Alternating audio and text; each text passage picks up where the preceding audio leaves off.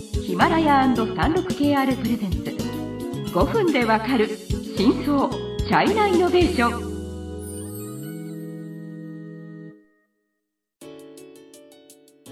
皆さんこんにちは。サンルク KR ジャパンの委員です。日本経済新聞の山田です。はい。今回は日中マーケティングの裏事情についてお話しします。ゲストもお呼びしました。角川子会社の J ガイドマーケティングの取締役ヤンロンさんです。最後までよろしくお願いします皆さんこんにちは。あのヤンです。よろしくお願いします、うん、やっぱヤンさんの話を聞くのがすごく楽しみです。あの楽しいです。はい。前回では中国企業の日本進出の時のマーケティングの話を聞かせてもらいました、うん、今回は日本企業は中国でのプロモーションについてお話できたらと思いますね。はい、はい、あ前回の話ではやっぱり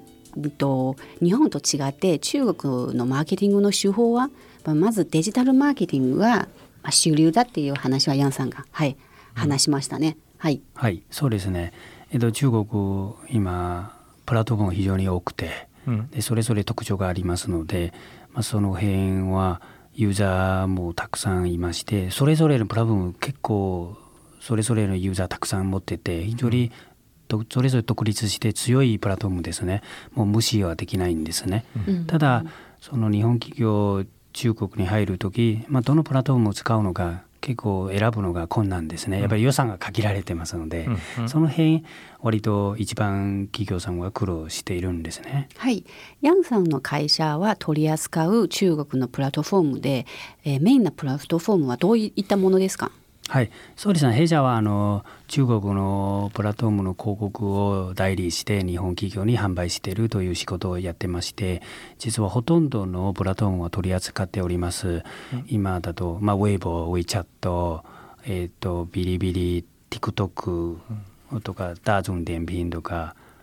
あと馬蜂窩とかシートリップとか、うんうんうん、はい。まあ、この辺主流の結構す。べてです、はい、ほぼすべてで、ね、やっぱり我々面してるクライアントはいろんな業種ありますので、うん、そのクライアントの要望とかあります、旅行系だったらもうシートリップとか、うん、馬蜂窩とかもう真っ先に考えてくるんですので、はい、はい、あとレスレストラン系だと、まあ、大众点評とか。大众点評は前のメイトンのそのシリーズで一応こうあの紹介したことがあって、皆さんもし興味があればそこ聞いてください。はい。大众点評っていうのは食べログみたいな感じですね。そうですね、ということで、まあ、レストランの口コミのなんかプロモーションみたいなことをやるんですね。はいそうですね、はい、これはちょっと混乱しちゃいけないんですけどつまり、えっと、今はいないけどコロナがまあ終わったらまた中国のお客さんがたくさん日本に来た時にじゃあどこのレストランで食べますかっていうのを中国から来た人は食べログの使い方は分かんないんで 大众点評で調べます。で中国人の大众点評で中国語の日本情報を見るということです。例えば渋谷のどこに行けば何料理がありますとかそういう情報を出すためのマーケティングですよね。そうですね。あの中国のユーザーはやっぱり使えられてる、えーと、アプリがあのすごく好むので、うんうん、まあ、日本来ても、まあ、WeChatPay 決済したり、アリペイで決済したり、あのわざわざ現金で払うとかあまり好きじゃないんですね。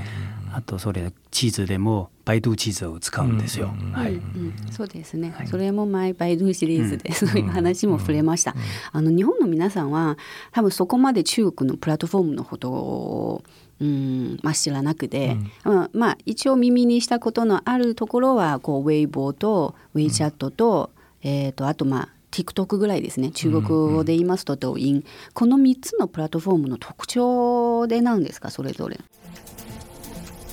36KR ジャパンのサービスコネクトは最先端の中国のイノベーションやテクノロジー企業情報を提供しています。中国での事業やパートナー企業の探索などヒントになる情報が満載。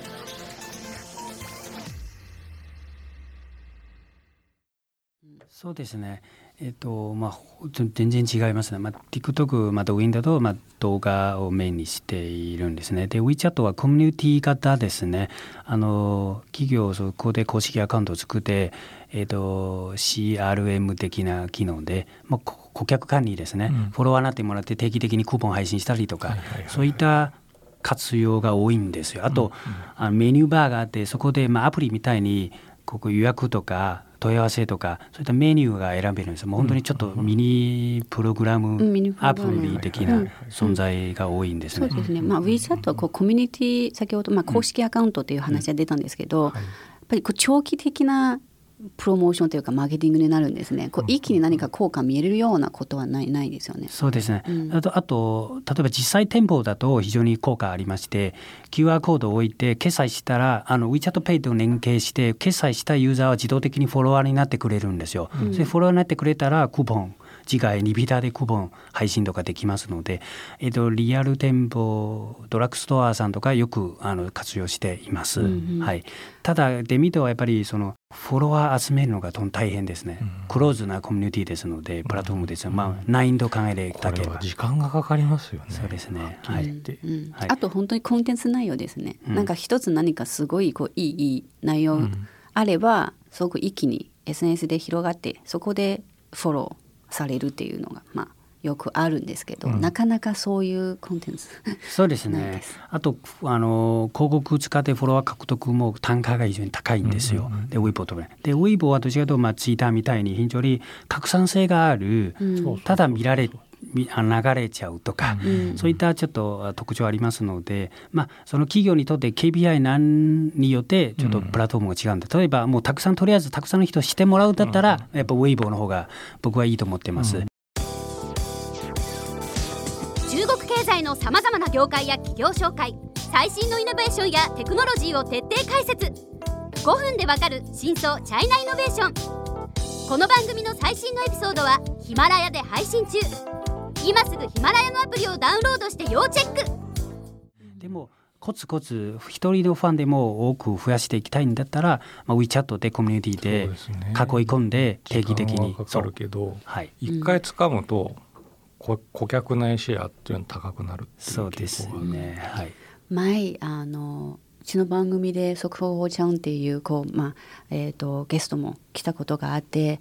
そこで話したのは結構中国 SNS ツール SNS 市場の変化がすごく早くで、うん、正直会社としてもこうついていけない時もあります。ヤンさんはこの辺について今どう思っていますか？あのまさしくおっしゃる通りでございます。我々実はえっ、ー、と日々勉強してますね。はい、えっ、ー、とプラットフォーム先ほどもう8個ぐらいありまして、うん、8個それぞれ毎日変わってるんですよ。うん、で我々もそれちゃんと勉強してクライアントに案内しなきゃいけないので。変わってるというのは例えばまた新しい機能追加されましたとかはい。新しい広告メニュー新しい機能とか新しいのマーケティング手法とかあのそういった日々えーと、勉強してます。大変です。で、はい、そうですね。確かに、